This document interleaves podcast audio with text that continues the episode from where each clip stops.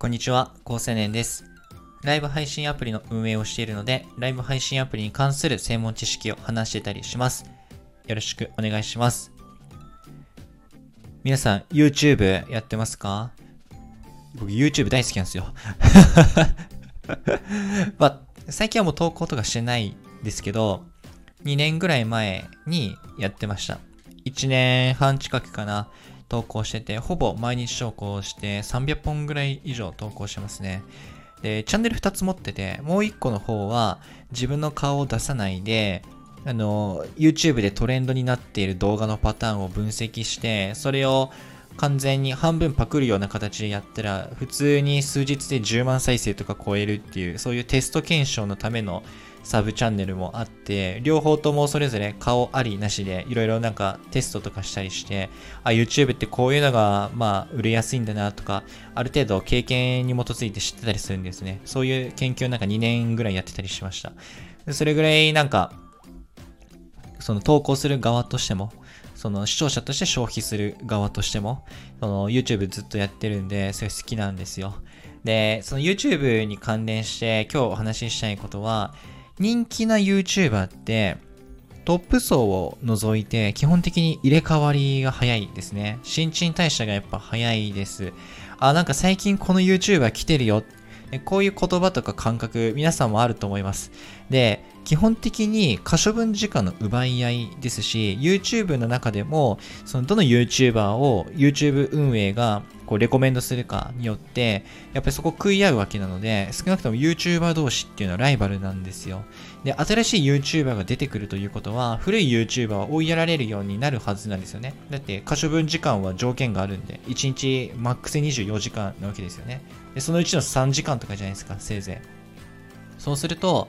新しい YouTuber がグイグイ来てるっていうのは、まあ、もともと活躍してた YouTuber からすると、脅威であり、新陳代謝が起きてるんですよね。まあ、ヒカキンさんみたいに超トップ層まで行けば、まあなんか、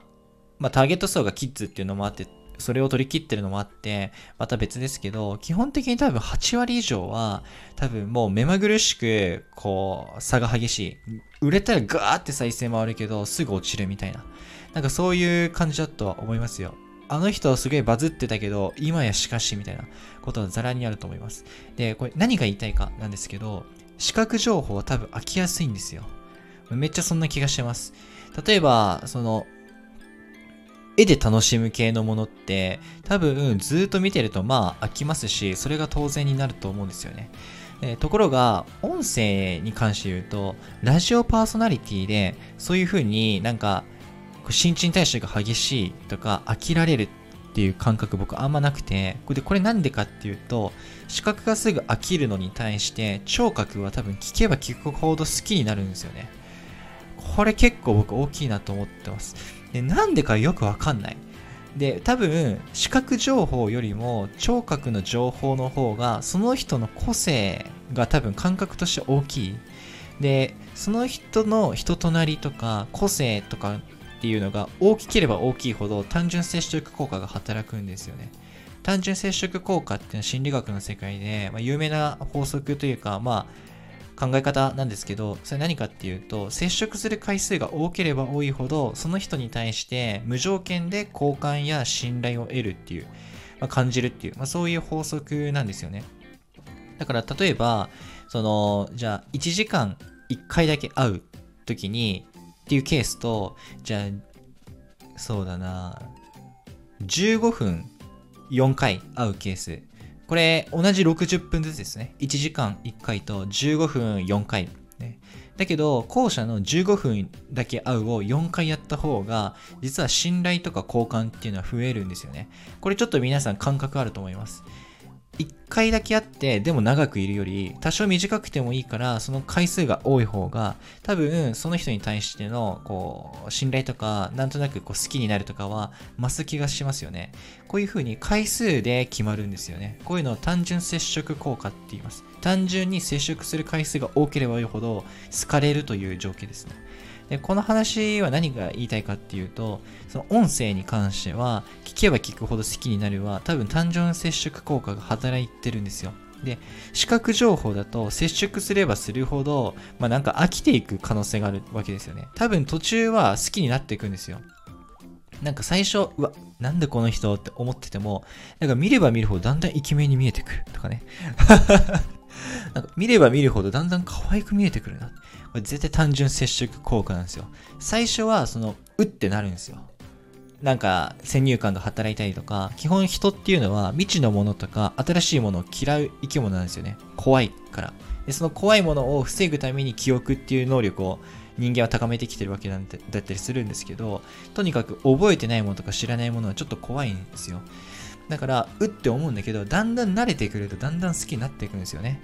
だけど、YouTuber の世界では、こう、目に入る刺激がいろいろありすぎて、こう、だんだん慣れてきた頃には刺激がなくなってくるっていうことと同じ意味になるので、今度は刺激を求めて、また知らないものを見たいっていう、そういう使われ方、消費のされ方をするんです。しかも YouTuber って一本の動画にめちゃめちゃ企画だったり編集だったり、まあそもそものリスクですよね。顔を晒すとか、なんか炎上しないといけないようなことを言ったりだとか、そもそものリスク、いろいろやってる中で一瞬消費されて終わるっていう、そういうすごいしんどい競争に駆られてるんですよね。YouTube の世界。一方で何も編集しなくて顔を出さなくて、こう喋ってるだけでしかも徐々に好きになっていく。で昔のファンの人たちが離れることも少なく、ずっと聞いてもらえる。で、聞いてる側もだんだん好きになる。これ最高じゃないですか。一見地味なんですよ、音声って。でもそれは刺激がないんですよね。結局、その、目で刺激を受けて、100歩いっていうタイプと、なんか耳で情報を入れて学習するってタイプっていうのは、やっぱりちょっと違うんですよね。その感覚、楽しむ感覚としてやっぱ違う。どっちが正しいとかではなくて、ただタイプとして違うんで、全然なんか YouTube とこの音声っていうのは共存しうるし、なんかペルソナも別なんだろうなっていう気がしてます。僕もあの YouTube しながら音声もやってますけど、やっぱり YouTube やるときっていうのは、なんだろう、こう、ジャンキーな食べ物食べる感覚で YouTube 見ますね。普段はなんか野菜とかうどんとかそばとかヘルシーなものばっか食べるんですけど、まあ、1ヶ月に数回だけマック食べに行くみたいな、なんかそういう感覚で YouTube に足を入れます。よくわかんない例えだったな。はい。ということで、ま、今日ちょっとお話ししたかったのは、その視覚情報っていうのはすぐ飽きられやすいんだけど、聴覚は聞けば聞くほど好きになるそれは単純接触効果が働いているからである。で、なんで単純接触効果が視覚には働かなくて聴覚に働くかで言うと、えっと、両方働くんだけど、より個性とかがやっぱり強いっていう意味だと聴覚だし、人の顔とかっていうところは途中まで好きになるんだけど、慣れてきた頃にはより強い刺激を求めるっていう雰囲気が YouTube にはあるから、YouTube は飽きられやすいっていう、まあ、そういうお話をしました。で、まあ、ちょっとね、ライブ配信に関するヒントですね、こういう風に話してたりするので、この画面をね、上に引っ張ってもらえるとアーカイブたくさんありますから、2つ目、3つ目聞いてもらえると嬉しいかなと思います。じゃ、またね。